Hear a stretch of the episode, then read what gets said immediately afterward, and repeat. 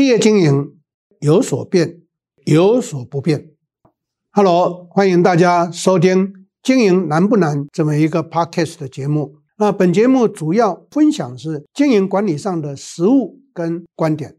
本人历经四十多年来专业经理人的这个职业呢，就是希望透过实务的经验来提供企业经营的一些的看法跟做法。那在资讯栏下方呢，有更多关于经营管理的课程，以及关于我的这一些经历呢，有兴趣的听众朋友们可以从下方陆续的去查看。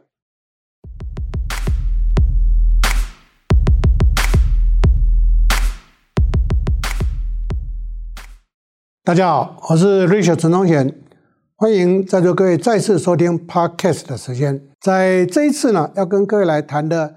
这个主题呢，对于很多企业来讲都非常非常的关心，因为最近这几年来，我常常被问到这个问题：老师，到底什么样的一个规模的公司应该如何的去做一些经营？那重点应该聚焦在哪些地方？有些时候我们去看书也好，上课也好，那听到写的跟讲的都很好，可是总是觉得不太适用在我们公司。确实。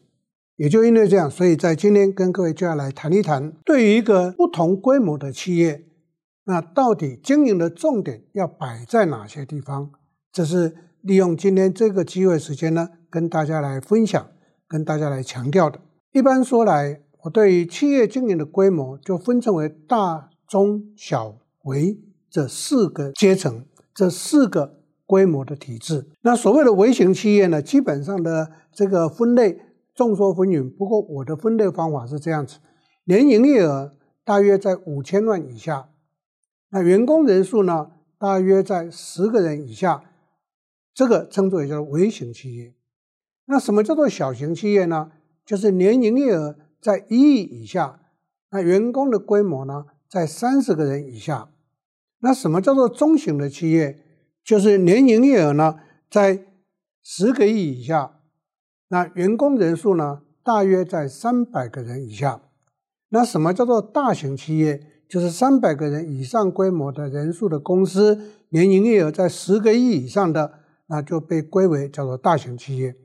当然，年营业额上到了百亿以上，那员工人数呢，在这一个千人以上的，那就被称之为叫做巨型企业。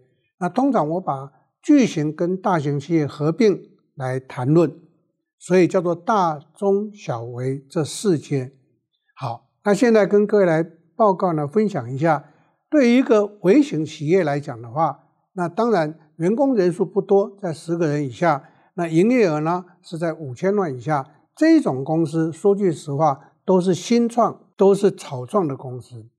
刚刚我的业绩分类，各位就听清楚了，就是在五千万年营业额以下。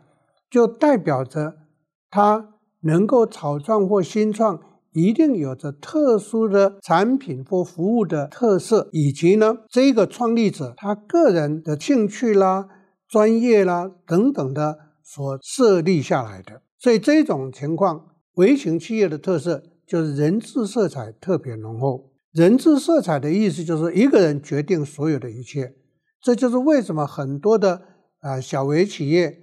创立的时候，哎，做的不错，很快速就上来。那你说有没有赚钱？当然有赚钱，可是呢，也赚不会很多的钱。但是也有一些微型企业呢，在短短的时间之内就消失掉了。为什么？因为凭着自己一时的兴趣，不一定能够成就一个事业。所以呢，通常一个新创的企业能够活过三年以上，多半都是这个创办者。他本身的一些坚持，他本身的一些专业，他本身在事情上头的一个掌握跟独控，这个就是微型企业、小微企业呢成功的关键所在。换句话讲，第一个要专业，第二个要专注，第三个绝对人治。记住，人治在一般的规模的企业它不是好事，可是，在小微企业它却是必要的。为什么？因为人治一个人决定所有的一切，那他的决策速度就很快。当然，成败关键差别也很大。所以呢，对于小微企业，它的经营的关键重点就这么的简单。好，当一个企业营业额超过了五千万以上，到达了五个亿的时候，那这个就是非常有趣了，就称之为叫做小型企业。那小型企业多半都是员工人数在三十个人以下，那的它的营业额呢，有些是一亿，有些是五亿，不一定。不过这个时候，组织规模就开始扩大了。组织规模开始扩大的时候，最主要是因为营业额扩大提升，那很多的事情就会产生，工作的量、工作的件数就会增加，所以不得不就必须要有一个较大的团队来做事情。那我相信在座各位懂管理学的话，都很清楚的知道，在管理跨距理论里面告诉我们，这就是 span of control 管理跨区理论里面告诉我们说，当一个组织超过七个人以上的时候，就会出现管理的死角，怎么称之为叫做管理的灰色地带。所以人治就不一定再会非常的管用。那如果一个公司在几十个人、上百个人，还是一个人做决定的话，那常常就会累死将帅，那三军就在等待责令。这种情况就会导致到一个微型创立成功的企业，在成长过程上头。为什么快速的就消失掉？是因为处于失控状态。所以这一种小微企业到了中小企业的时候呢，那整个经营的模式就要改变了，开始就要去建立基本的功能的区分，开始要有所谓的管理团队的生成。有了管理团队，企业的经营才能够分工出去，这个叫做功能性组织的出现。再者，很多的微型企业为什么不容易跨入成长成为小型企业？因为业绩扩大的时候，它在整个经营管理上的能力就有所欠缺。啊，最重要的欠缺就是资金会出问题。所以呢，从一个微型到小型跨不过来，两大关键：第一个，组织运作失控；第二个，资金运作不足。所以，通常一个小微企业或中小企业的时候，最重要的经营重点就必须要采行功能性的分工跟授权，这一个简单的讲，就是在座各位熟悉的制度化建立的必要性。所以在这个过程上头是非常非常重要的，要有管理团队，要有制度，然后公司的功能性的分工就必须要非常的明确，所有的经营数据的掌握就要非常非常的清楚，这是一个中小微企业必须要具备的。第三阶就称之为叫做中型企业，那员工人数就会变成在这一百个人或三百个人左右的这一种公司，营业额呢大概就在十个亿这个左右的，或者是十个亿上下的这一种形态。这种中型企业就开始进入到刚刚我提到的制度法治出现之外呢，更重要的就开始要走上所谓的更明确的。功能性的组织，那功能性组织分成为两种，一个 CEO 直接带部门，第二个这个功能性组织，因为组织开始扩大了，所以就会出现多一阶出来的，所以不是只有管理团队，经营团队就要开始出现，所以就企业组织来讲，就会有决策者、经营团队、管理团队跟执行团队，这个通常都是属于中型企业的组织的形态。那对于公司的经营来讲，除了法治之外，那非常重要的就是系统的运作就变得很重要。这个是我们称之为叫做资讯化系统的运作。再来就必须要懂得理财的工作。很多的企业最大的问题就是在理财上面出现状况，所以呢，这是在经营的关键重点上面必须要懂得。再来到了中型的时候，绝大部分都会跟。全世界各地呢，我们俗称叫做外销，就会开始建立这样的一个联系，所以外销就会变成中型企业很多中型企业成功的关键。那各位想一下，一旦要外销的时候，是不是就要去注意到国际贸易的运作？那顺便跟各位提醒，国际贸易进入到二零二零年之后，就出现到去全球化时代的挑战，所以呢，全球的国际贸易就开始式微。那全球进入到一个新的形态，那就变成所谓的区域经济的出现。所以呢，到了中型以上的时候，区域经济就必须要开始了。这个叫做短链革命。短链革命就是公司的产业链，产业链的意思就是供应链乘上通路链，那公司的产业链必须就要就近去建立起来，这叫做短链。所以呢，区域的产业链的建立跟国际分工的运作就变成非常非常的重要。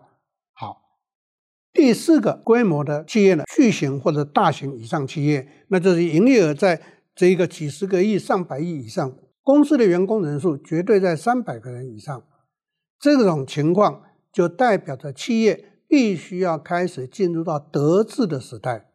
我再简单归纳，在小微的时候是人治，在中小的时候是法治，到了大型巨型企业就必须要德治。那什么叫做德治？就组织行为学来讲，那叫做分权管理的时代开始。那分权管理时代产生的时候，就是要懂得去运用，懂得去运用呢责任中心制度，懂得去运用 BU 制，我们称为叫事业部制，或者是在座各位收听的朋友们，如果你是做零售流通业的话，那我们称之为叫做连锁发展。各位要了解，连锁产业非常重要，是连锁总部的功能的发挥。我想收听我节目的朋友们都知道。我在台湾的连锁产业里面呢，被注意到的，很多人都开玩笑讲，台湾玩连锁的就只能找两个人，一个姓许，一个姓陈。那姓徐的各位都知道，就统一的许崇仁。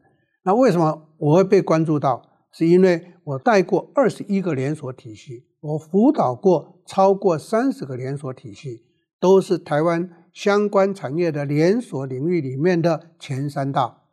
所以各位就要了解，这也是很多人常常问我的一个问题：老师，为什么你带的企业都可以成为前三大？告诉各位，走分权管理就很容易了。这个是我们必须要懂的。如果各位朋友们，你走的不是零售流通业，你走的是制造业或买卖业，那没关系，你一定要去建立全球分工，去建立全球布局的运作，这个是非常基本跟非常重要的一件事情。好。我把巨大中小微的规模企业的经营重点跟各位做的这么一个说明了，那各位就要了解，这个时候在大型跟巨型的企业非常重要的是经营团队，在中小微型企业非常需要的是管理团队。那这个就告诉了我们一件事情：对于一个企业来讲，我们需要的是经营团队，我们也需要的是管理团队。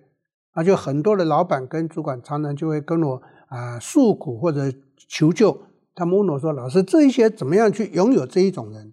其实跟各位报告，这个关键在于什么地方呢？在于制度的经营跟人才的培养。所以呢，为什么我会在我们的职人学堂也好啦，在我连胜的公开班也好啦，都会去开立相关的管理者训练的班，或者是开立人力资源的班，或者是经营管理模式的班。像我的这个策略地图实作班，每班都是爆满。很多人常常问我说：“什么叫策略地图？”讲的简单白话一点，那就是企业必须建立中长期的发展目标跟计划。策略地图基本上就分成为短、中、长期，三年期、五年期、十年期。那最重要的是要先规划这未来的三年、未来的五年、未来的十年之后，我们的企业要变成怎么样？那这个。是一个非常重要的课题。台湾绝大部分的企业为什么会忙碌不堪？为什么会危机重重？最主要就是在经营的时候，从来没想过要让公司未来变成如何。因为你没有这样的一个理念跟愿景的话，那团队的凝聚力就会变得很差啊。所以呢，在这边顺便跟各位报告，一个企业要经营，绝对要去考虑到经营制度的建立。经营模式的建立，还有经营方法的建立，这是在今天这一个课题上头呢，跟各位朋友们的一个分享。那也鼓励在座各位有兴趣的话，可以到我们的职人学堂或者连胜的实体课程啦，来了解进一步的来做一个探讨。谢谢大家的收听，我们今天就跟各位报告到这里，谢谢，下次再会。